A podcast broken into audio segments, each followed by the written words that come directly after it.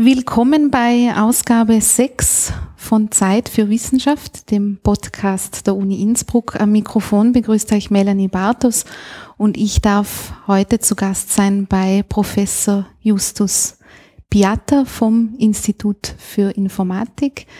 Herzlich willkommen bei Zeit für Wissenschaft. Danke. Du bist Professor für Informatik und leitest hier am Institut die Arbeitsgruppe für intelligente Systeme und interaktive Systeme. Und das ganz wichtige Stichwort, was da, äh, und das lässt vielleicht die Bezeichnung der Arbeitsgruppe schon ein bisschen vermuten, ins Spiel kommt, sind die Roboter beziehungsweise die Robotik. Das heißt, du arbeitest in dem Bereich, ähm, Roboter, was genau interessiert dich da? Was, was macht deine Gruppe?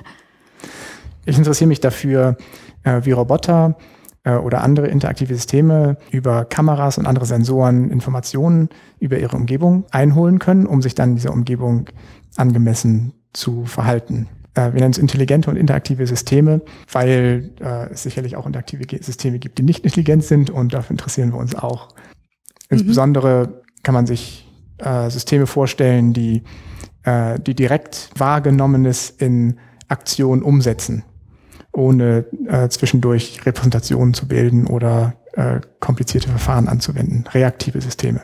Mhm. Und am anderen Ende des Spektrums könnte man solche Informationen nutzen, um daraus interne Repräsentationen über die Umgebung zu erstellen, die einem dann ermöglichen, äh, sozusagen abstrakt äh, zu überlegen, was mache ich als nächstes. Mhm. Das heißt, du hast gesagt Reaktion und Intelligenz. Das heißt, warum sind die intelligent, äh, die Systeme, die du entwickelst? Ja, das ist eine sehr gute Frage. Vielleicht ist es hauptsächlich ein Marketingbegriff. So. okay. Ähm, was genau Intelligenz bedeutet, ist sehr schwer zu sagen. Man könnte sagen, Intelligenz ist das, wovon man noch nicht verstanden hat, wie es geht. Also vor ein paar mhm. Jahrzehnten war Schachspielen ein Inbegriff von Intelligenz. Und dann hat man äh, Schachcomputer bzw. Schachprogramme äh, erstellt. Und heute gibt es Schachprogramme, die besser spielen, besser Schach spielen als der beste Mensch auf Erden. Und trotzdem würde keiner äh, so ein Schachprogramm als, als wirklich intelligent bezeichnen. Äh, das ist eine Mischung aus äh, Eröffnungen und Endspielsituationen auswendig lernen und dazwischen äh, eine relativ stumpfe Suche nach den besten Varianten durch äh, Vorausschauen auf Kombinationen, die danach eintreten könnten, äh, viel tiefer als ein Mensch das jemals könnte. Und in Kombinationen schlägt das dann jeden Schachspieler, aber äh, intelligent würde das keiner nennen.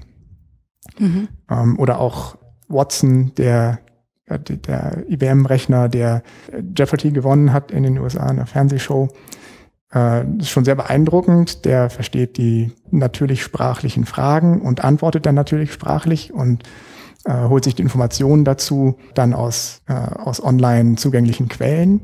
Das hört sich schon mal sehr intelligent an mhm. äh, und es sieht intelligent aus, wenn er dann antwortet. Aber der beantwortet diese Fragen, ohne sie zu verstehen und ohne die Antwort zu verstehen, äh, sondern einfach durch äh, eine clever gemachte Analyse der natürlichen sprachlichen Eingabe, eine clevere Analyse der zur Verfügung stehenden Daten, aber ohne wirkliches Verständnis. Also würde ich das auch nicht unbedingt als intelligent bezeichnen. Mhm. In diesem Sinne könnte man sagen, die Systeme, die wir in meinem Labor entwickeln, sind genauso oder genauso wenig intelligent. Okay. Aber das heißt, dass, dass äh, das, woran du hier arbeitest, sich von, ich weiß nicht, zum Beispiel Robotern, die in der Industrie oder so weiter eingesetzt werden, die auf ganz bestimmte Tätigkeiten programmiert sind, wenn man dieses Wort da in dem Zusammenhang verwenden darf. Ähm, das, was, was ihr hier anstrebt, ist, dass die sozusagen selber denken können oder die Umwelt so wahrnehmen, dass sie dann auf gewisse Situationen selber reagieren können, ohne dass sie jetzt auf hunderttausende Ereignisse oder mögliche Zusammenspiele von Ereignissen programmiert werden. Ja, hier kommen wir jetzt tatsächlich zum Kern der Sache. Mhm. Industrieroboter ähm, sind in dem Sinne nicht intelligent, dass sie dazu programmiert sind, genau vordefinierte Bewegungen und Aktionen durchzuführen während wir uns für äh, Roboter interessieren, die in unstrukturierten äh, Umgebungen klarkommen, zum Beispiel in, in Umgebungen, die für Menschen gemacht sind und auch durchaus im Umgang mit äh, oder in Interaktion mit anderen Menschen und äh, reagieren müssen auf äh, Umstände, die der Programmierer nicht vorhergesehen hat. Die müssen also wirklich ein besseres Verständnis ihrer Umgebung mitbringen als Industrieroboter und sie müssen in der Lage sein, äh, über neue Objekte und Umstände zu lernen und zu lernen, wie man mit denen umgeht und neue Ziele erreicht, die denen erst ähm, später von Menschen beigebracht werden. Mhm. Also die dann auch noch lernfähig sind, wenn sie sozusagen beim Endkonsumenten angekommen sind, die noch dazu lernen können. Ganz genau, Aha. ganz genau. Das ist, das ist das, was uns hauptsächlich interessiert. So ein ja. motivierendes Szenario ähm, ist der eines Haushaltsroboters.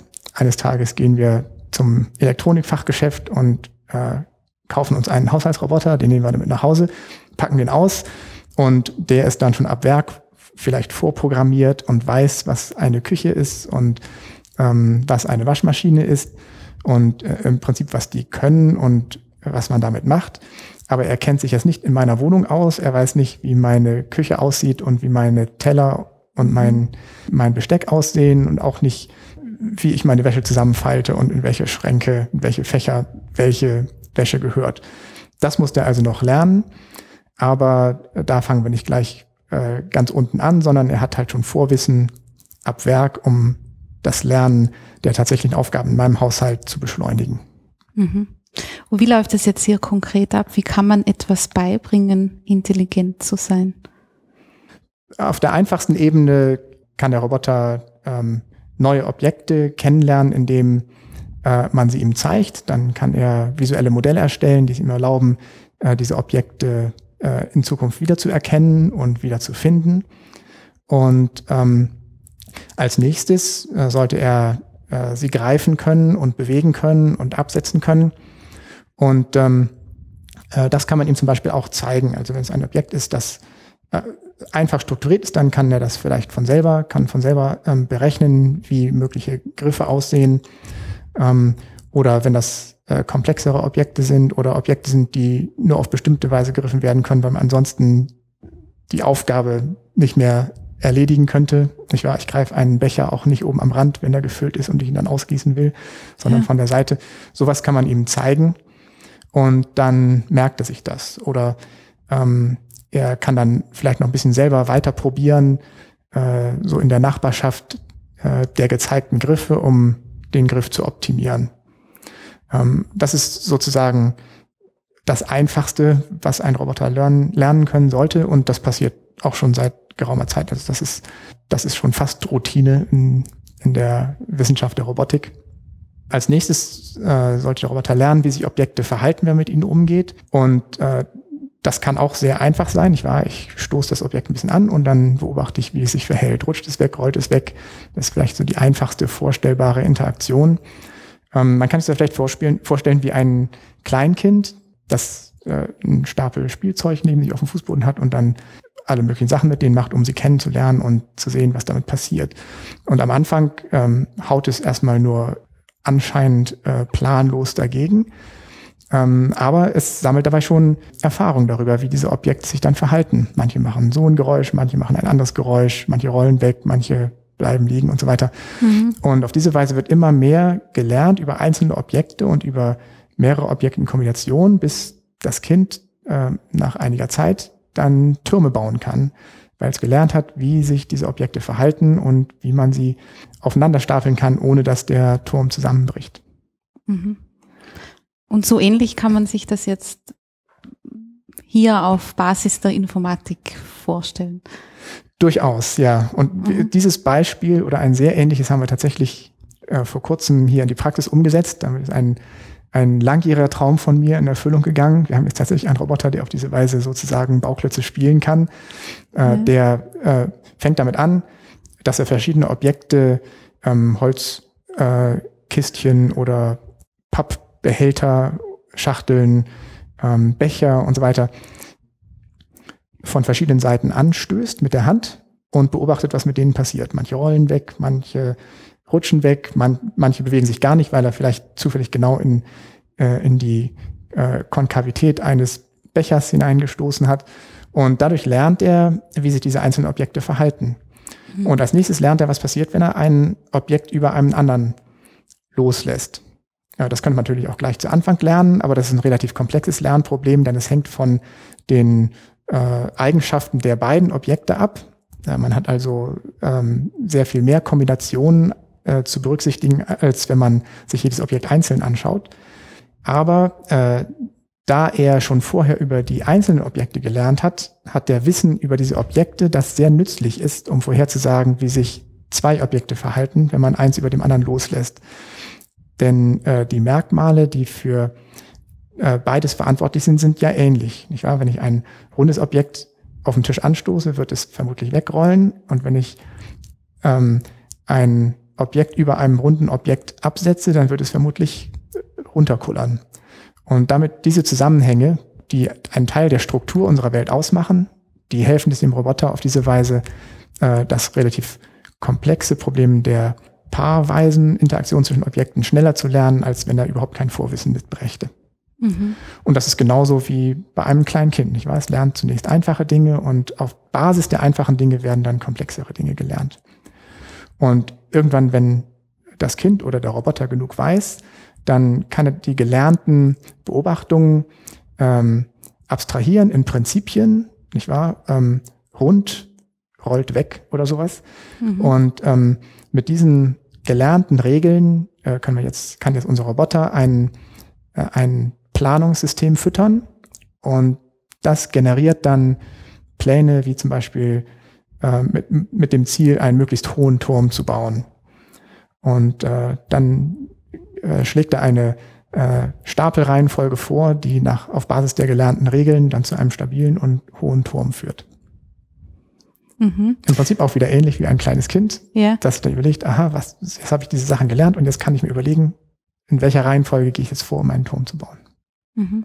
Das heißt, dieser Roboter ist dann dazu in der Lage, aufgrund seines Wissens über einzelne Objekte zu abstrahieren, wie die sich in Kombination verhalten könnten und baut dann, je mehr er es quasi spielt, unter Anführungszeichen, sein Wissen immer mehr aus. Habe ich das so richtig verstanden?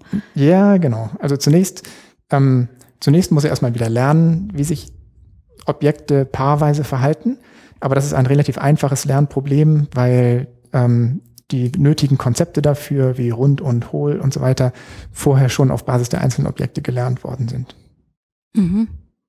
Was ist jetzt, wenn wir die Informatik da so ein bisschen herausgreifen? Das klingt ja jetzt nicht sonderlich, wie du sagst, das ist wie bei einem Kind, der muss das, da muss das halt lernen, aber es handelt sich ja nicht um ein Kind, es handelt sich ja, wenn man das so irgendwie formulieren kann, um, um eine Maschine oder sowas in die mhm. Richtung.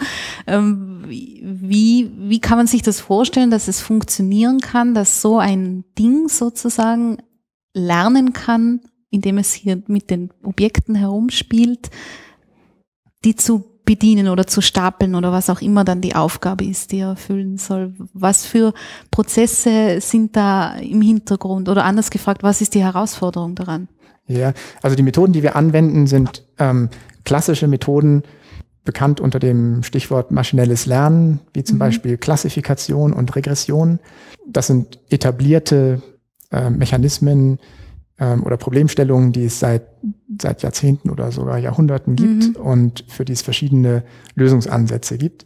Klassifikation bedeutet, ich habe äh, Eingangsdaten, äh, das können Zahlen sein oder auch kategorische Werte wie rot oder grün und versuche aus denen ähm, eine, ein kategorisches Ergebnis vorherzusagen, ähm, wie zum Beispiel rollt weg oder bleibt liegen. Ähm, oder Regression ist im Prinzip das Gleiche, nur dass äh, kein kategorischer Wert vorhergesagt wird, sondern ein numerischer Wert. Äh, wie zum Beispiel eine Geschwindigkeit oder eine Distanz oder, oder etwas derartiges.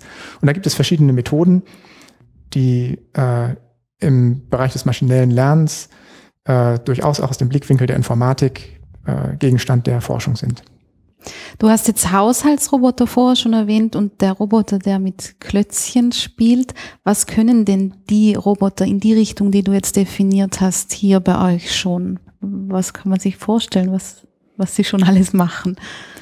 Ähm, die können, äh, wie gesagt, mit Klötzchen spielen, das ist schon mal der Anfang. Ja. da wollen wir natürlich nicht stehen bleiben, sondern für uns ist das der erste Schritt in Richtung äh, Lernen komplexer Konzepte. Also was uns daran interessiert, ist die Frage, wie kann ein Roboter äh, komplexe Dinge lernen, wie sie im Haushalt wichtig sind. Und ähm, genauso wie Menschen komplexe Dinge lernen, indem sie sie auf der Basis von einfacheren Dingen lernen, äh, hoffen wir, dass wir das auch mit dem Roboter entsprechend gestalten können. Äh, man bringt ja einem Kind auch nicht gleich in der ersten Klasse Differential- und Integralrechnung bei, sondern mhm. zunächst Addition, Subtraktion, dann kommt man irgendwann zur Multiplikation und so baut eins auf dem anderen auf. Und entsprechend äh, äh, denken wir, dass auch äh, Roboter auf diese Weise, wenn sie jetzt durch Menschen trainiert werden sollen, nicht durch Programmierer, äh, wahrscheinlich plausibel ähm, komplexe Konzepte lernen können. Mhm. Und ähm, äh, was können unsere Roboter heute? Wie gesagt, spielen, dabei bleiben wir nicht, das soll, das soll weitergehen. Sie können einfache Manipulationen durchführen, wie Objekte greifen, anheben, absetzen, äh, stapeln. Wir können auch äh, Muttern auf Bolzen aufschrauben. Das ist jetzt vielleicht der, der motorische Teil der Forschung, die wir äh, aktuell betreiben, bis hin zum, äh, zum Schieben von Objekten in bestimmte Richtungen, äh, Generalisierung von Bewegungen ist ein sehr wichtiges Thema, nicht wahr? Ich, ich äh, führe eine Bewegung durch mit einem bestimmten Ziel im Raum. Wie verändere ich jetzt diese Bewegung, um etwas Äquivalentes in einem anderen, einer anderen Stelle im Raum durchzuführen? Das ist der motorische Teil und dann äh, gibt es noch den Wahrnehmungsteil, der uns auch oder der uns hauptsächlich beschäftigt. Eigentlich auch das motorische betrachten wir hauptsächlich aus dem Blickwinkel der Wahrnehmung. Äh, da geht es dann um Objekterkennung und Lagebestimmung im Raum, auch wieder mit Lernmethoden. Äh, der Roboter soll zum Beispiel ein Objekt, das auf dem Tisch liegt, äh, wenn er es kennt, schon erkennen können, die Lage bestimmen können. Wenn er es noch nicht kennt, äh, soll er ein neues Modell davon erstellen können und dieses Modell auch nach und nach äh, weiterentwickeln können, um eine genauere Vorstellung davon zu haben, um das genauer lokalisieren zu können zum Beispiel. Und ähm, das können unsere Roboter und wir arbeiten an Verbesserungen dieser Methoden. Jetzt habe ich ja schon die Freude gehabt, euren Roboter kennenzulernen und habe mit ihm gemeinsam eine kleine Holzkiste zusammengeschraubt, ähm, was aber das sei jetzt nur so am Rande erwähnt, aber was ja dann sozusagen als höheres Ziel definiert werden könnte, ist, dass es darum geht, etwas zu entwickeln, äh, was dem Menschen in, im alltäglichen Leben behilflich sein kann, oder? Das sollte, das wäre so das langfristige Ziel, wo es hingehen soll. Ist das richtig so? Das ist absolut richtig. Einmal äh, fängt das Ganze bei meinem Egoismus an. Ich hätte gern so einen Roboter, der mir die Haushaltsarbeiten abnimmt, ähm, mhm. damit ich äh, in die Berge gehen kann. Mhm. Oder vielleicht kommt er eines Tages zur Uni, schreibt meine Projektanträge und hält meine Vorlesungen.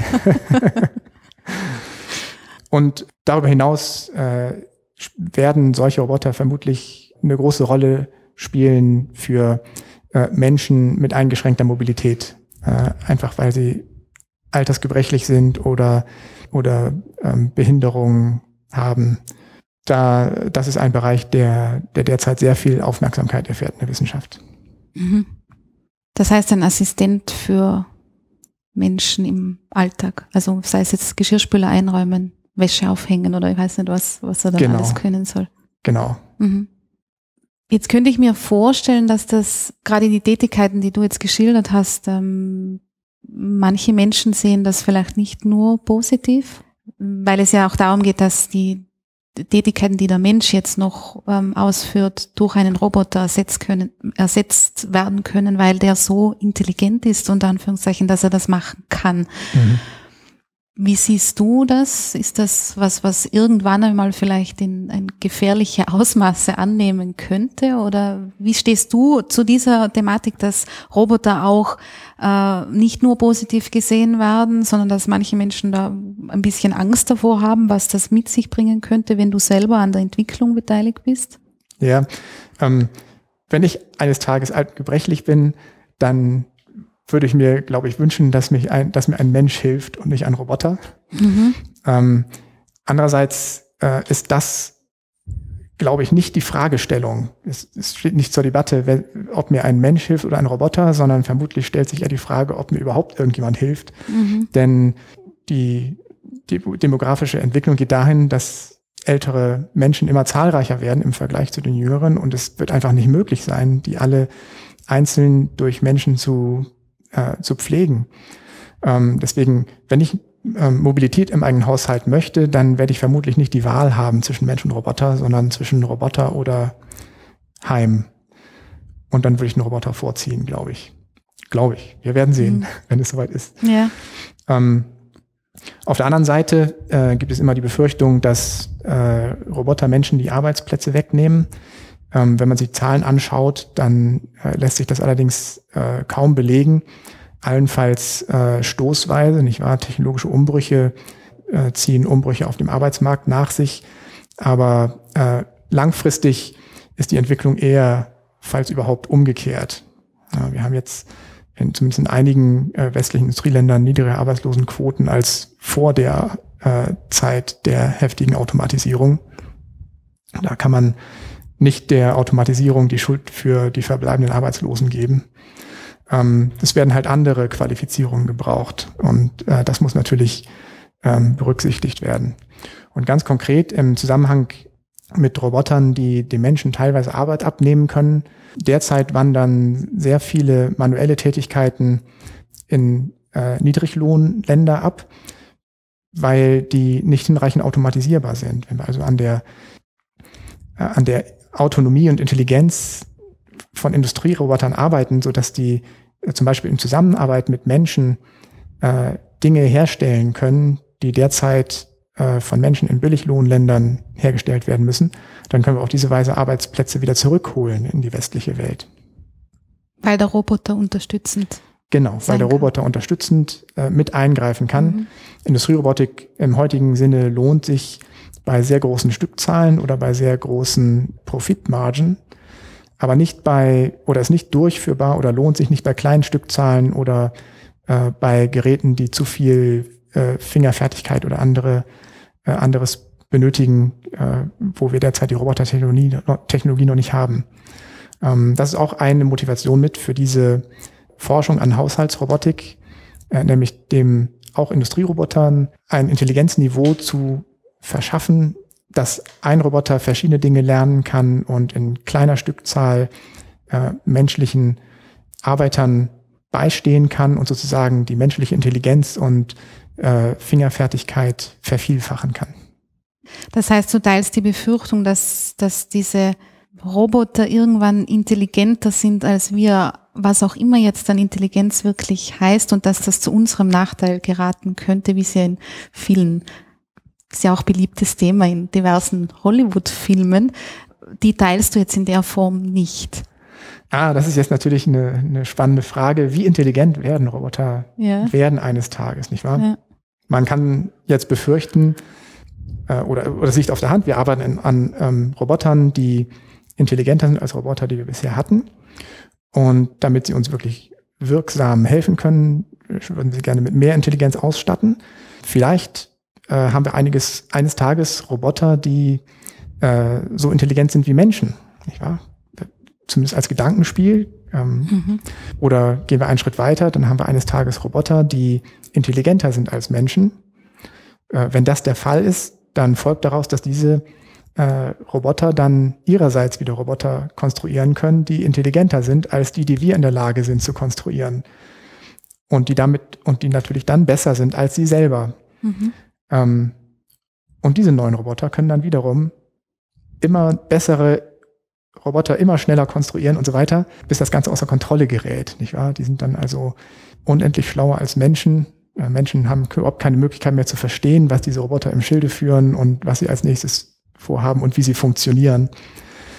Was passiert dann, nicht wahr? Mhm. Ja, ja, ich glaube, das wäre so ein, ein Szenario, was, was, was aber viele Menschen für schon denkbar halten.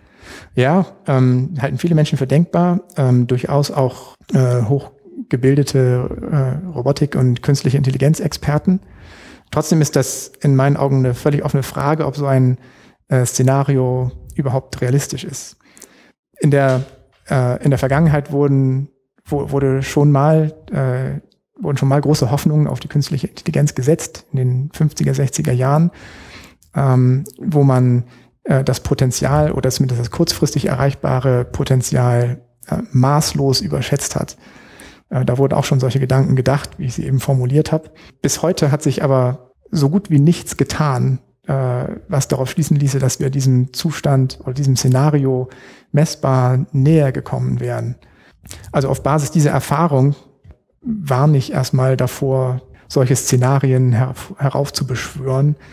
Ähm, wir wissen noch nicht mal, wie weit wir davon weg sind, dass sie eines Tages eintreten. Denn ich denke wirklich, dass wir in den vergangenen 50 Jahren nur minimal Fortschritt gemacht haben in dieser Richtung. Sicher, ähm, die Informatik hat sich weiterentwickelt, künstliche Intelligenz hat sich gewaltig weiterentwickelt. Solche Systeme können heute gewaltig viel mehr als in den 50er oder 60er Jahren. Aber alles, was diese Systeme können, ist äh, genau definierte Fragen mittels vorhandener Daten zu beantworten. Das ist aber nur ein, ein sehr kleiner Ausschnitt von Intelligenz oder ich, ich würde sogar sagen, das kann man eigentlich kaum als intelligent mhm. bezeichnen. Aber damit man Roboter hat, die Roboter bauen, die schlauer sind als sie selber, äh, braucht man Dinge, die gar nicht so einfach sind, überhaupt zu formulieren, wie äh, Kreativität und Motivation, ganz abgesehen von der Fähigkeit, komplexe Zusammenhänge äh, zu lernen, wie ich das vorhin schon formulierte, auf Basis einfacher Zusammenhänge. Ich meine, da haben wir erste Babyschritte hingemacht, aber wir sind trotzdem noch Lichtjahre davon entfernt, dass wir jetzt sagen könnten, okay, wir haben jetzt einen Roboter, der lernt komplexe Dinge auf Basis einfacherer Dinge, nicht wahr? Jetzt müssen wir ihm die Hände festbinden, denn übermorgen lernt er Häuser zu bauen oder so.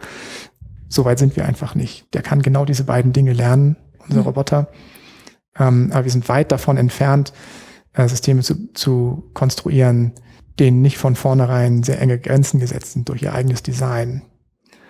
Das ist ja ein bisschen überraschend, wenn über, überall von dem äh, enormen technischen Fortschritt in den, in den letzten Jahrzehnten die Rede ist. Hast du das Gefühl, dass das ein Bereich ist, der, weiß nicht, äh, ist der vernachlässigt worden oder ist es so schwierig? Es ist so schwierig. Es ist so schwierig, okay. Ja, wir konzentrieren uns auf Dinge, die wir äh, wissen, vor allen Dingen, wo wir wissen, wie wir die Fragen formulieren müssen. Mhm. Und deswegen haben wir heute zum Beispiel äh, Gesichtserkennungssysteme, die viel besser funktionieren als alles, was man früher hatte. Hauptsächlich dadurch, äh, dass wir äh, große Datenmengen zur Verfügung haben und dass wir äh, Computer-Hardware haben und, und auch ähm, Algorithmen, die mit so großen Datenmengen tatsächlich was anfangen können. Also wir wissen, wie man aus äh, Millionen von Bildern von Gesichtern äh, das Konzept eines Gesichts destilliert. Und dann kann man Gesichter wiederfinden oder wissen auch relativ gut, wie man Gesichter erkennen kann mittlerweile, also individuelle Gesichter. Aber das ist ein vorprogrammiertes Problem, nicht wahr? Wir wollen Gesichter erkennen. Sowas kann man formalisieren und äh, programmieren, aber das äh, Leben ist ein bisschen das, komplexer, das als nur Gesichter richtig, zu erkennen. Genau, das Leben ist erheblich komplexer. Mhm.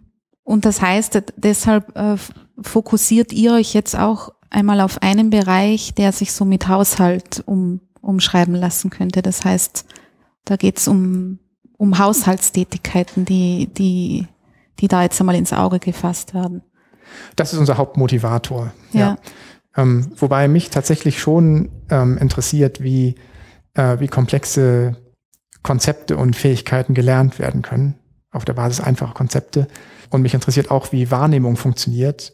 Und beides hängt sicherlich sehr eng zusammen, ähm, enger als das in der Wissenschaft bisher betrieben wird. Und äh, wie das funktioniert, interessiert mich auch sehr. Mhm. Das geht aber ein bisschen über die Informatik hinaus, oder? Oder kannst du das alles innerhalb der Informatik machen? ähm, na, ich bin Informatiker, ich denke wie ein Informatiker und arbeite mhm. wie ein mhm. Informatiker.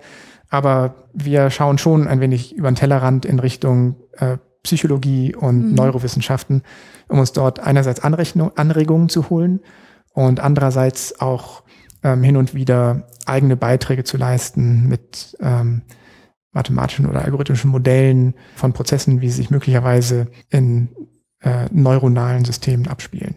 Aber um auf das noch einmal zurückzukommen, das, woran ihr euch jetzt interessiert oder was jetzt einmal das Ziel ist dieser Arbeit, ist, dass es äh, etwas geschaffen wird, das ähm, so intelligent ist, wie der Mensch es ist. Oder soll das drüber hinausgehen? Also das würde ich gerne verstehen. Ist das jetzt, ist der Mensch das Vorbild, dass wenn ich jetzt ein Geschirr wo stehen sehe, dass ich es nehmen kann und einräumen kann in den Geschirrspüler, das soll der Roboter in der Form auch können zum Beispiel? Oder ist es dann, soll es dann auch über das hinausgehen, dass er das, dass er eben Dinge noch besser machen kann, als ich sie kann? Dass er den Geschirrspüler ganz speziell toll einräumt, dass das Geschirr noch sauberer wird oder irgend sowas in die Richtung, wenn wir bei dem Beispiel bleiben. Ja, das wäre natürlich super. Ähm, was, was mich interessiert, sind die, sind die Mechanismen. Wie kann, wie funktioniert Lernen? Wie mhm. funktioniert Autonomie? Wenn dabei ein System rauskommt, das schlauer ist als ein Mensch, dann ähm, ja, muss man erstmal definieren, was schlau überhaupt bedeutet, wie ja, wir vorhin eben. schon ja. festgehalten haben. Ähm, aber das wäre natürlich eine äußerst spannende Sache. Aber es geht mir jetzt nicht darum, speziell nur Haushaltsroboter zu bauen, sondern es ist mehr so ein äh, Spielfeld für mich, in dem wir uns bewegen, weil das Motivatoren bietet für unsere, äh, für unsere eigentlichen Forschungsinteressen. Und es geht äh, mir auch nicht darum, um, um den direkten Vergleich mit dem Menschen. Also wir holen uns vom Menschen schon Anregungen, aber es geht mir nicht darum, äh, Roboter zu bauen, die per se besser oder schlauer oder intelligenter mhm. sind als Menschen. Ähm, ich möchte auch keinen Roboter als soziales Gegenüber haben, sondern äh, so als so im eigennützigen Sinne wünsche ich mir einen Roboter als einen Sklaven, der tut, was ich ihm sage. Ich war ein besserer Taschenrechner, also wirklich ein Stück Technologie, mhm. emotionslos und über den Materialwert hinaus wertlos, der mir aber im Alltag hilft. So, so wie ein Taschenrechner oder ein Telefon oder ein Auto. Mhm. Und autonom und intelligent soll das deswegen sein, damit ich äh, ihm äh, komplexe Aufgaben anvertrauen kann, ohne alles haarklein zu programmieren. Ich, war, ich will nicht sagen, mach jetzt diesen, führe jetzt diese Bewegung aus und schließ jetzt die Finger, sondern will ihm sagen können, schmeiß meinen Haushalt. Und dann möchte ich ihm beibringen können, was das bedeutet, meinen Haushalt in Ordnung zu halten. Mhm. Dazu braucht er Autonomie und Intelligenz, aber es soll immer klar sein, wer der Boss ist. Ja. Das ist aber ein, ein interessanter Aspekt, den du ansprichst mit den, mit emotional oder mit Emotionen. Glaubst du, dass das, dass die Menschen dann nicht versucht werden von ihrer Seite, aber schon irgendwie sowas wie Emotionen dem Ding gegenüber aufzubauen? Also das, wenn, wenn, wenn er dann so nett hilft und so. Ich habe das auch bei dem Experiment äh, selber bemerkt, dass ich mich zum Beispiel bedankt habe, dass er mir die Stücke gegeben hat und so weiter. Also das ist irgendwie, äh, ja. wenn, ein, wenn man etwas sieht, was die gleichen Tätigkeiten ausführt, die man selber machen könnte, das führt von menschlicher Seite zu einer Emotionalisierung. Oder ist das was, was du, was jetzt in der Form keine große Rolle spielt für dich? Oder ist das? Ja, bisher haben wir uns mit dem Gedanken noch nicht so stark auseinandergesetzt. Ja. Das ist echt eine relativ junge Entwicklung, dass wir uns überhaupt mit Mensch-Roboter-Interaktion mhm. auseinandersetzen. Ich denke, das wird nicht ausbleiben. Wenn man einen äh, Roboter baut, mit dem man sich auf relativ menschliche Weise, ähm, mit dem man auf relativ menschliche Weise kommunizieren kann, dann wird die Emotionalität äh, nicht ausbleiben. Und ich denke, das ist eine Frage, mit der wir uns als Gesellschaft tatsächlich werden auseinandersetzen müssen, äh, inwieweit äh, wir das wollen oder auf welche Weise wir das wollen. Wenn man mit dem Roboter interagiert äh, über Gesten, Worte, Blickkontakt, dann, dann sind das Interaktionsmodalitäten, die die gleichen sind wie bei zwischenmenschlichen Beziehungen. Insofern äh, muss man davon ausgehen, dass sich einiges davon dann auch auf den Roboter überträgt. Man baut ja emotionale Beziehungen auch zu, äh, zu Haustieren auf, obwohl sie uns intelligenzmäßig äh, weit unterlegen sind und eigentlich zu keinem Diskurs fähig sind. Nicht wahr? Trotzdem mhm. baut man eine soziale Beziehung auf. Ich weiß nicht, ob das jetzt ein guter oder ein schlechter Vergleich ist zum, zum Roboter. Ich denke, es ist erstmal ein schlechter Vergleich, denn Tieren würde ich schon einen erheblich höheren Wert beimessen als dem Materialwert, dem reinen Materialwert eines Roboters. Und ich möchte wirklich, dass der Roboter nur seinen Materialwert ja. hat. Und was darüber an Emotionen kommt, hoffe ich, dass Menschen das lernen, das zu trennen von der Emotionalität, die über die, den Mechanismus der äh, Kommunikation sich einstellt. Mhm. Also das soll auch wirklich transparent sein und bleiben, dass das, was der dann eventuell irgendwann einmal machen kann, reine Technologie ist oder auf Forschungsergebnissen, auf ganz nüchternen Zahlen und Fakten sozusagen basiert. Absolut, ja. Ja, ja. und äh, deswegen sollen Roboter für mich immer wie Roboter aussehen und wie Roboter äh, agieren und nicht versuchen, so menschenähnlich zu werden, dass sie mit Menschen verwechselt werden können. Da mhm. sollte für mich immer eine, oder überhaupt mit Lebewesen. Ja. Ähm, Roboter sind kein Lebewesen. Ich möchte auch nicht, dass Roboter Lebewesen werden, sondern ich möchte, dass es Maschinen bleiben. Die keine Emotionen haben. Genau. Ja. Die allerdings ja, möglicherweise ja. emotionsähnliche ähm, Mittel verwenden für den Zweck der Kommunikation mit Menschen. Mhm. Ich war das, Zum das ist eben genau diese Gratwanderung. Zum Beispiel, ähm, wenn ich jetzt dem Roboter sage, er soll irgendwas tun und er versteht mich nicht, dann könnte er zum Beispiel eine Grimasse schneiden, die mir klar macht, er hat mich jetzt nicht verstanden, nicht wahr? Ja. Das wäre halt eine sehr effektive Methode, mit den Menschen zu kommunizieren. Und dabei wird natürlich Emotionen mit transportiert. Äh, das ist dann in diesem Fall ein kaum vermeidbarer Seiteneffekt. Aber ich denke doch, dass Menschen das lernen können, zu trennen. Aber das wäre ja für, von Roboterseite her gesehen ja auch wieder was, was er aufgrund der wissenschaftlichen Fortschritte gelernt hat und nicht, weil er es selber so empfindet.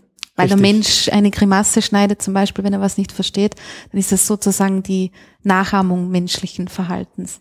Genau. Also das könnte man einprogrammieren als Teil mhm. der Mensch-Maschine-Interaktion. Ähm, andererseits ist natürlich eine sehr interessante Fragestellung. Man könnte auch das mit in die Lernfähigkeit des Roboters mit einbeziehen, dass er also quasi ausprobiert, welche Reaktionen eigene Gestik und Mimik beim Menschen hervorrufen. Und dann ähm, würde der Roboter sozusagen lernen können, wie er sich verhalten muss, um ein bestimmtes vorprogrammiertes Maß an Zufriedenheit ähm, zu maximieren. Das heißt, er könnte zum Beispiel beigebracht bekommen, ähm, also man könnte ihm zum Beispiel einprogrammieren, er soll Menschen glücklich machen und Menschen sind glücklich, wenn sie lächeln oder sowas. Dann wird der Roboter lernen, sich so zu verhalten, dass die Menschen um ihn herum möglichst viel lächeln. okay. Und auch das ist wieder, wieder ähnlich wie bei, äh, bei Menschen auch, nicht wahr? Ich verhalte mich Menschen auch so gegenüber, wie ich aus Erfahrung weiß, dass ich dann äh, von ihnen zurückbekomme, äh, was mir gut tut. Mhm. Ähm, ist denkbar, dass Roboter sowas auch lernen können. Das ist denkbar, deiner Meinung nach. Reden wir, also die Dinge, die du jetzt geschildert hast und, und was für, was für Fähigkeiten die, die Roboter lernen können oder in deiner Arbeit auch noch sollen, äh, reden wir da von Dingen, wo du der Meinung bist, das ist nur eine Frage der Zeit oder sind, um, um in diese Richtung zu kommen, auch irgendwie neue, neue Technologien oder neue Methoden notwendig, äh, auch jetzt in der Informatik, die es in der Form jetzt noch nicht gibt? Oder ist das nur aufgrund der Komplexität ein, ein, ein schwieriger, also ein schwieriger Weg dorthin? Aber du weißt wie, aber es ist so komplex, dass es einfach viel Zeit braucht, oder? Wovon reden wir genau? Mhm. Ja, also im Zusammenhang mit äh, Haushaltsrobotern, die wirklich Sklaven sind und das tun, was man ihnen sagt, wenn auch auf sehr autonome Art und Weise, wie wir das eben beschrieben mhm. haben. Das ist, denke ich, tatsächlich nur eine Frage der Zeit. Und ähm, da in diese Richtung werden wir uns ähm, langsam, aber sicher hinbewegen. Ähm, und im Prinzip sind wir schon dabei. Also es gibt schon äh, Service-Roboter, die in Krankenhausfluren rumfahren und die Dinge von A nach B bringen, ähm, die Objekte erkennen können. Äh, es gibt erste Firmen, die äh, zum Ziel haben, ähnliche Roboter für Behinderte oder äh, oder gebrechliche äh, Menschen zu verkaufen, äh, die Objekte erkennen und greifen können und einfache Manipulationen durchführen können. Also wir bewegen uns auf jeden Fall äh, in diese Richtung. Das wird kaum aufzuhalten sein. Und ähm, die, die Autonomie und Fähigkeiten dieser Roboter wird langsam aber stetig zunehmen im Laufe der nächsten 10, 20 Jahre. Ich bin guter Dinge, dass ich wenn ich selber soweit bin, altersmäßig, äh, dass ich dann äh, tatsächlich mir so einen Roboter in die Wohnung stellen kann. Aber was äh, tatsächliche ähm, Intelligenz, Eigeninitiative, Kreativität, inklusive der Fähigkeit, selbst neue Roboter zu konstruieren, die besser sind als die, die Menschen zu, in der Lage sind zu konstruieren, da fehlen meinem Verständnis nach fundamentale Einsichten, mhm. ähm, von denen wir nicht wissen, wie weit wir davon weg sind, dass wir diese Einsicht eines Tages haben werden oder auch nicht. Mhm. Die, die ganze Thematik mit Robotern und Robotik ist ja wirklich ein sehr einerseits komplexes Feld, wie das schon zeigt, was du sagst. Andererseits ist es auch so ein Bereich, wo viele, wo sehr viele Menschen ohne jetzt wirklich Einblicke in die Technologie oder in die Wissenschaft, die dahinter steht, ähm, zu haben, eine Meinung dazu haben, die eben oft, wie ich schon angesprochen habe, nicht unbedingt immer sehr positiv ist. Glaubst du, dass es ähm, in eine Richtung gehen könnte, weil du sprichst von Unterstützung für den Menschen, ähm, dass es dann langfristig in eine äh, äh, Richtung gehen könnte, wo wir uns dann von diesen Robotern auch irgendwie abhängig machen? Also wo es, wo es dann Tätigkeiten gibt, die wir sozusagen verlernen, weil wir sie nicht mehr selber ausführen? Verstehst du, wie ich meine? Ja. Oder ist das, das wäre, also wenn man jetzt, wenn, wenn wir bei diesen langfristigen Perspektiven kurz bleiben. Ja, ähm, die Gefahr besteht natürlich immer. Ähm, aber ich glaube, das ist, äh, das ist relativ normal und ähm, unvermeidbar. Heutzutage ist es normal, man, dass man einen Führerschein macht. Ähm, in nicht allzu ferner Zukunft äh, werden wir selbstfahrende Autos haben. Mhm. Und in nicht allzu ferner Zukunft danach wird es nicht mehr normal sein, einen Führerschein zu machen, weil wir es nicht mehr benötigen. Und dann werden Leute nicht mehr in der Lage sein, selber zu fahren. Aber es wird auch nicht mehr nötig sein. Oder ich kann Rad fahren, nicht wahr? Machen viele Menschen. Aber ich kann nicht reiten. Habe ich nie gelernt. Ähm, ist vielleicht ein Handicap. Früher war das unglaublich wichtig, reiten zu können, nicht wahr? Heute mhm. fahren wir Rad. Reiten ist nicht mehr wichtig und Autofahren wird auch eines Tages nicht mehr wichtig sein. Also Fähigkeiten werden verloren gehen und aus der Kultur verschwinden, aber ich denke, äh, das ist vermutlich zumindest in vielen Bereichen kein Nachteil. Mhm. Und was die Abhängigkeit von der Technologie angeht, ähm, das ist sowieso schon viel zu spät. Ja, stimmt, ja. Ähm, Leute sind von ihrem, von ihrem Smartphone abhängig und ihr Sozialverhalten wird durch äh, soziale Netzwerke geradezu dominiert. Äh, Sozialverhalten wird dadurch sehr stark beeinflusst, also sowieso schon viel zu spät in dieser Hinsicht. Mhm. Äh, ich habe die Beliebtheit von dieser Thematik oder die, die, die Faszination, die auch von dem ausgeht. Äh, das ist ja, glaube ich, so eine Grundfaszination, die fast jeder Mensch hat, dass ein, eine Maschine sozusagen das Gleiche machen kann wie ich oder sogar noch besser und mir dann persönlich helfen kann. Das ist ja auch in verschiedensten äh, Hollywood-Filmen und so weiter Thema. Ich glaube, der, der da am ehesten in diese Kerbe schlägt sozusagen ist äh, iRobot, den glaube ich auch äh, viele Menschen kennen und auch gesehen haben. Ist das etwas, äh, was du verfolgst? Wie mit dieser Thematik umgegangen wird, jetzt auch außerhalb ähm, der Universität sozusagen?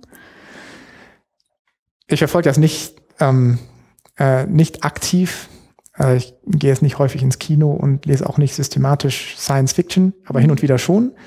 Und ähm, ich finde das durchaus spannend und auch wichtig, äh, wie diese Thematik verarbeitet wird äh, durch die Literatur und durch Filme. Gerade iRobot oder andere Filme, ähm, die beziehen sich, die gehen, gehen ja zurück auf äh, Romane, die äh, Isaac Asimov seinerzeit geschrieben hat und ähm, äh, die sich damit auseinandersetzen, äh, was passiert, wenn äh, intelligente, autonome Roboter mit Menschen äh, zusammenleben, in Anführungsstrichen. Und ähm, äh, was für äh, zunächst unvorhergesehene Seiteneffekte das haben kann. Ähm, insofern ist da die Literatur viel weiter als die Wissenschaft. Ich finde das spannend und wichtig, sich damit auseinanderzusetzen.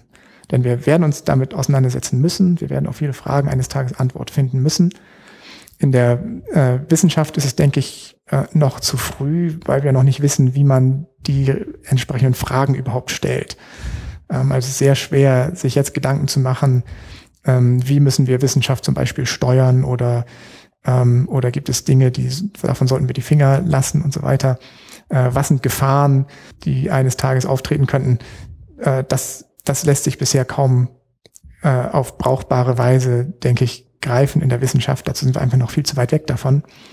Aber äh, dass sich Literatur und Film damit auseinandersetzt, ähm, finde ich wichtig und richtig. Du hast es vorher angesprochen, dass, dass die Roboter auch so aussehen sollen wie Roboter und nicht den, den Menschen äh, oder wie Menschen aussehen sollen oder dass das kein Ziel sein sollte, dass die äh, Menschen ähnlich sehen und immer genau erkennbar sind als solche. Wird das in den Filmen wie zum Beispiel bei iRobot deiner Meinung nach schon aus künstlerischer Perspektive sozusagen in einem aus in einem in einer Art und Weise umgesetzt, wie es vorstellbar wäre? Ich denke schon, ja. Ich denke, die die Roboter in iRobot äh, sind durchaus realistisch in diesem Sinne, denn sie sind eindeutig als Roboter zu erkennen. Es wird also kein Versuch gemacht, sie äh, Menschen zum Verwechseln ähnlich zu machen, aber äh, sie sind von äh, anthropomorpher Gestalt. Das heißt, sie können sich äh, in Umgebungen bewegen, die für Menschen gemacht sind, inklusive Treppensteigen, Autofahren, Fahrstühle benutzen und äh, Schränke ein- und ausräumen. Ähm, und andererseits äh, haben sie äh, menschenähnliche Gesichter, was für die äh, intuitive äh, Mensch-Roboter-Interaktion sehr hilfreich ist. Also das halte ich schon für äh, einen sehr realistischen Ansatz. Der Roboter, den, den, mit dem ihr hier viel arbeitet, ist, ist, ist das auch ein Thema gewesen, was ihr, mit dem ihr euch aktiv auseinandergesetzt habt, wie der ausschauen soll, wenn euch auch ähm, Interaktion mit oder Experimente im Sinne von Interaktion mit Menschen wichtig sind? Ist das eine Frage oder ist das eher technisch bedingt, wie der aussieht? Ja, dass wir die Arme äh, im Prinzip wie einem menschlichen Torso angeordnet haben, äh, das ist schon, das haben wir schon gemacht, damit er aussieht wie ein menschlicher Torso. Mhm. Ähm, wobei das jetzt für äh, die meisten oder für bisher eigentlich alle Arbeiten, die wir machen, keinerlei Bedeutung hat. Wir könnten auch einfach zwei Arme auf den Tisch schrauben. Äh, mhm. Dass es zwei Arme sind, ist schon wichtig. Aber dass die ja. äh, nun aus so einer Art Brustkorb kommen, äh, ist unwichtig. Das ist mehr, damit es nett aussieht einfach. Okay. Und ähm, äh, dann ist es interessant, wenn man Kameras hat, die sich die Szene anschauen können, wenn man Stereokameras hat, äh, damit man Tiefe rekonstruieren kann und äh, Kameras, die man auch äh, auf bestimmte Punkte im Arbeitsraum des Roboters richten kann, um sich die näher anzusehen. Ähm, solche beweglichen Kameras und paarweise beweglichen Kameras kann man dann natürlich in irgendeiner Form installieren. Wir haben jetzt nun einen, einen Roboterkopf, der auf einem Hals sitzt und der sitzt jetzt zwischen den Schultern auf unserem Torso. Das Ganze sieht natürlich sehr menschenähnlich aus. Aber ich sage das mit einem Schmunzeln. Ja. Äh, viel mehr ist das tatsächlich auch nicht. Alle, andererseits, äh, ich denke, der Hauptsinn äh, solcher Anordnung ist tatsächlich der der intuitiven Mensch-Roboter-Interaktion. Ich mhm. vermute, da wird der Kopf äh, sicher die größte Rolle spielen, mittelfristig bei uns. Ja, aber wenn es nur zwei angeschraubte Arme wären, das würde ja wahrscheinlich auch Einfluss auf die Art der Interaktion von menschlicher Seite nehmen, oder nicht? Oder das vereinfacht, also wenn das so, so ähnlich aussieht und man sich ungefähr eine Vorstellung davon machen kann, was, was der jetzt machen könnte, weil er dieselbe Ausstattung hat wie ich sozusagen, dann ist es vielleicht auch einfacher für mich mit ihm zu interagieren, als wie wenn das jetzt etwas ist, was ich rein von der Optik her schon nicht zuordnen kann. Genau, das ist genau der Punkt, ja. Mhm. Und da spielen Dinge wie äh, um auf den Kopf zurückzukommen, wie Blickkontakt eine große Rolle oder, äh, oder wo schaut der Roboter jetzt gerade hin? Ich war, wenn ein Mensch verstehen, ein Mensch, wenn ein Mensch mit einem anderen Menschen interagiert, dann ist ja sehr wichtig, dass man versteht, was der andere äh, gerade denkt oder als nächstes machen will. Und ähm, darauf sind wir trainiert als soziale Wesen, nicht wahr? Davon hängt sehr viel ab. Und ähm, entsprechend, wenn ich jetzt mit einem Roboter interagiere, dann muss ich auch um effektiv kommunizieren zu können, um effektiv zusammenarbeiten zu können, muss ich auch verstehen, was der Roboter äh, gerade als nächstes vorhat. Und ähm, dabei spielt äh, offenbar eine große Rolle, wohin der Roboter seinen Blick gerade richtet. Und das, das zu interpretieren hilft natürlich, wenn man eine menschenähnliche Anordnung hat. Ja.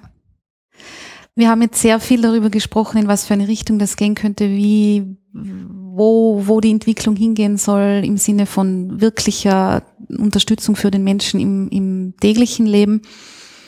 Das sind ja Ziele, wie du auch selber schon gesagt hast, die aufgrund der Komplexität der Thematik einfach noch ähm, in, in der Zukunft liegen, sagen wir mal so.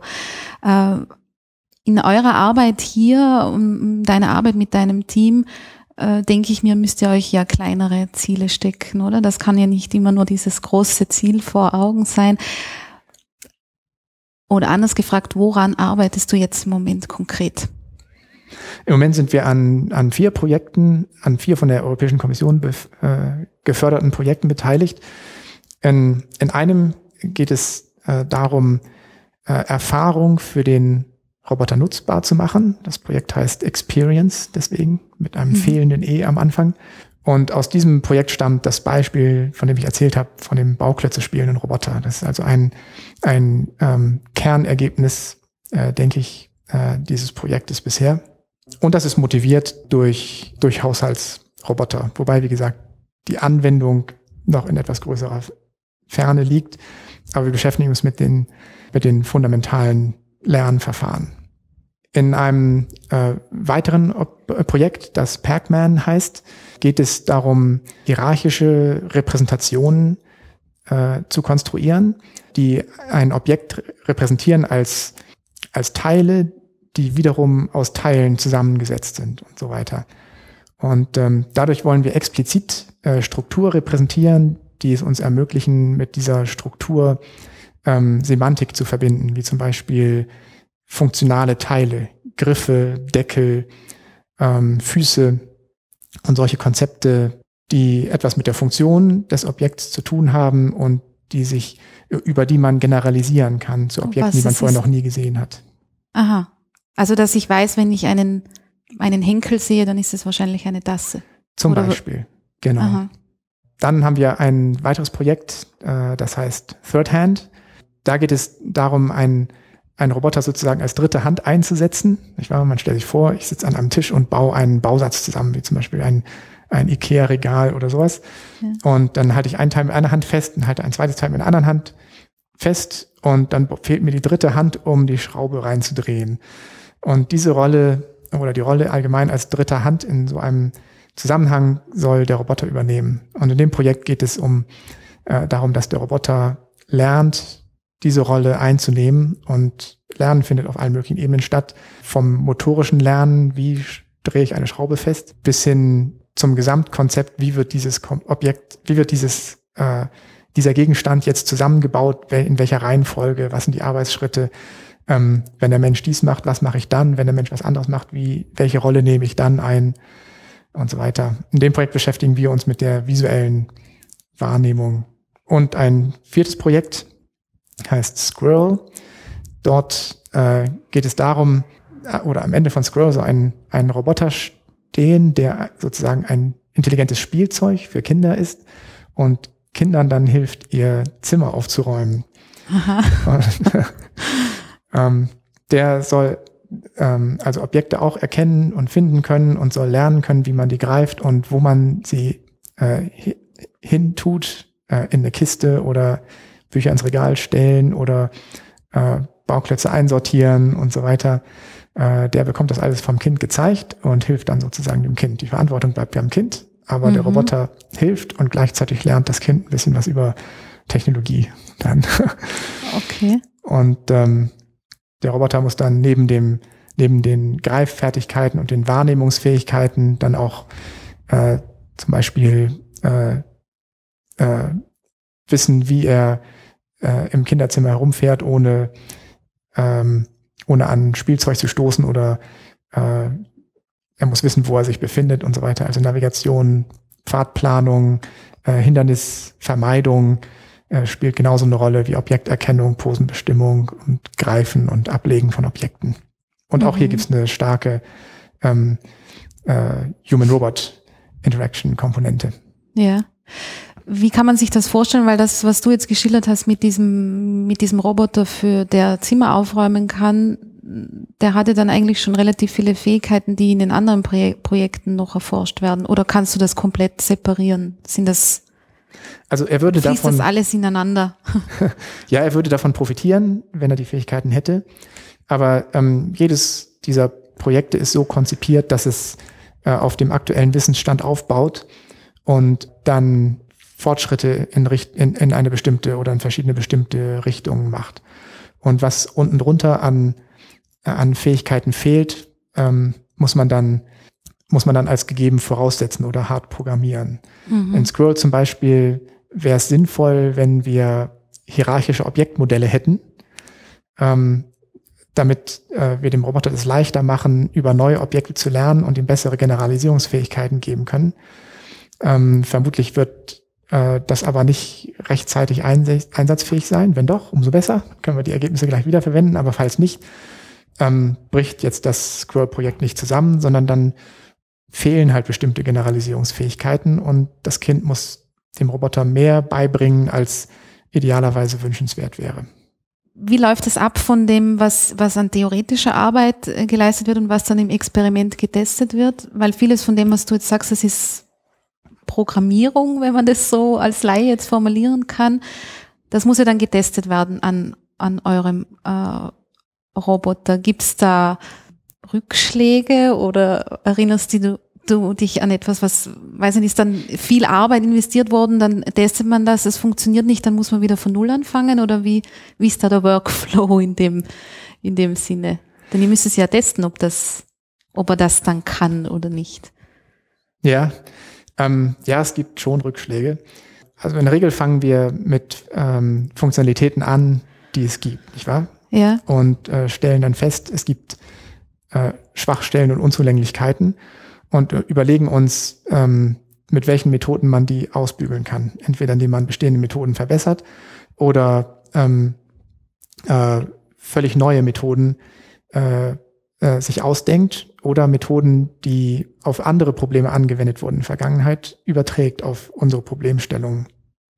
Und ähm, äh, das kann natürlich auch schiefgehen. Es kann sich herausstellen, dass eine neue Methode nicht so funktioniert wie ursprünglich gedacht. Und dann hat man ähm, Zeit investiert und ähm, dann doch keinen Fortschritt erreicht. Andererseits äh, lernt man aus diesen mhm. Erfahrungen auch. Also man, es ist dann schwer, solche Ergebnisse zu publizieren, weil man in der Regel nur positive Ergebnisse publizieren kann, keine negativen. Aber fast immer fällt irgendwo auch was Positives ab. Was weiß ich, wenn ich zum Beispiel einen, einen neuen, eine neue Objekterkennungsmethode äh, entwickelt habe, die zum Beispiel nicht so funktioniert, wie wir uns das vorgestellt haben, dann gibt es möglicherweise doch ähm, das eine oder andere Nischen-Szenario, so spezielle Umstände, in denen das tatsächlich besser funktioniert als andere Methoden. Und ähm, da hat man was gelernt und kann das auch publizieren. Eine Frage, die mich ähm, bei Zeit für Wissenschaft immer auch interessiert, ohne da jetzt irgendwie ins Privatleben vordringen zu wollen, ist, wie, wie der Weg des Wissenschaftlers oder der Wissenschaftlerin, mit denen ich hier spreche, ähm, dorthin war, dass sie jetzt so interessante Dinge macht, dass ich gerne mit der Person sprechen möchte darüber. Ähm, bei, weil gerade bei Robotern ist es was, wie wir jetzt ja schon mehrmals äh, angesprochen haben, dass es, dass allein von diesem, dieser Vorstellung sowieso eine gewisse Faszination ausgeht. War das bei dir schon immer da, dass du gesagt hast, du gehst in die Informatik, weil du in dem Bereich arbeiten möchtest oder hat sich das herauskristallisiert aus anderen Zusammenhängen? Das hat sich mit der Zeit gebildet. Ähm, okay. Also es hat mir schon von Anfang an Spaß gemacht, im Kindesalter schon Computer zu programmieren. Mhm. Ähm, und auch grafische Dinge haben mich äh, interessiert, äh, schon sehr früh ähm, auch, auch mathematische Anwendungen. Das war schon, schon immer mein, mein Fable in diesem Sinne. Äh, darüber bin ich dann irgendwann, habe ich dann irgendwann Interesse an der Bildverarbeitung entwickelt. Und äh, darüber kam ich dann letztlich zur Robotik, wobei ich aber auch in der, in der Wahrne auf der Wahrnehmungsseite geblieben bin. Mhm. Hauptsächlich. Bildverarbeitung in, in welchem Sinne? Bildverarbeitung, wie kommt man von Bildverarbeitung zur Robotik? Ja, Bildverarbeitung ist eigentlich kein, kein so schönes Wort in dem Zusammenhang. Ähm, Im Englischen unterscheidet man zwischen Image Processing und Computer Vision. Mhm. Und was mich interessiert, ist Computer Vision. Dafür gibt es eigentlich keine direkte deutsche ah, Übersetzung. Ah, okay. Der Unterschied ist, dass sich die Bildverarbeitung für das Bild interessiert und Computer Vision interessiert sich dafür, äh, was in diesem Bild dargestellt wird. Und genau darum geht es bei uns. Es geht uns um die, um die visuelle Wahrnehmung. Am Anfang steht ein Bild oder ein Video und dann soll aber da Informationen darüber, äh, was die Welt enthält, herausgezogen werden. Mhm. Und über diese, über die Auseinandersetzung mit dieser, mit dieser Frage bist du zum, zur Robotik gekommen? Ja, darüber ist mein äh, späterer Doktor, daran ist mein späterer Doktorvater schuld gewesen. Mhm. Der äh, kam irgendwann zu mir, als ich noch im, in einem äh, Computer Vision Labor, an, im Computer Vision Labor an der University of Massachusetts Amherst gearbeitet habe äh, und sagte, wir haben so einen Stereokopf bei uns im Labor rumstehen. Hättest du nicht vielleicht Lust, mal zu kommen und damit was Interessantes zu machen? Dann habe ich gesagt, ja, das ist bestimmt mal witzig, äh, nicht mit Bildern zu arbeiten, die man irgendwo herbekommt, sondern mit Kameras und die Bilder sich live zu holen und damit einen Schritt näher zu sein an, an der Welt, die da abgebildet wird. Und äh, das war mein Einstieg ins Robotiklabor. Und ähm, in der Hinsicht habe ich dann äh, mehr gemacht. Und äh, die Robotik ist seitdem mein Begleiter geblieben. Es hat sich noch intensiviert. Mhm. Also da steckt auch große Leidenschaft dahinter. Das, ja. Ja. Auf jeden Fall.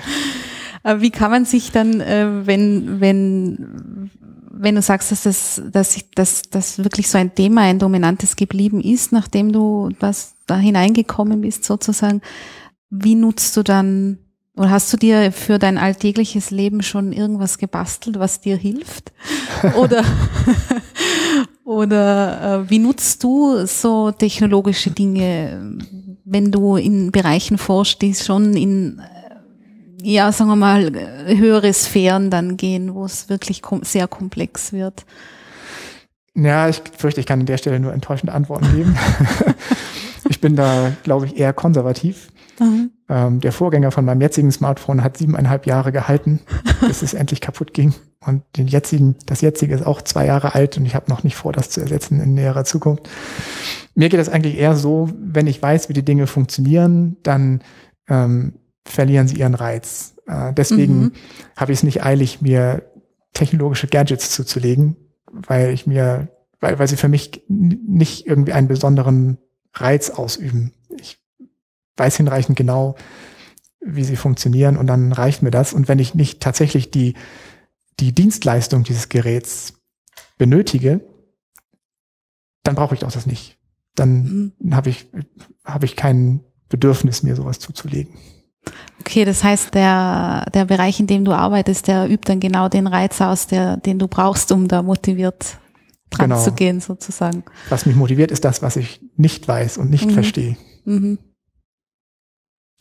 Okay, also da muss man sich bei dir keinen komplett durchtechnologisierten Haushalt vorstellen, wo alles Mögliche verwendet wird, was es jetzt schon gibt. Weiß nicht, so Staubsauger, die selber saugen oder Rasenmäher, die im Garten selber herumfahren oder solche Dinge. Bisher nicht. Ähm, mhm. Wobei das nun Dinge sind, die könnten tatsächlich helfen. Also es kann durchaus sein, dass wir uns eines Tages einen äh, autonomen Staubsauger zulegen, denn er spart dann ja tatsächlich Arbeit. Oder genauso ein Rasenmäher. Rasenmähen gehört nicht zu meinen Lieblingstätigkeiten.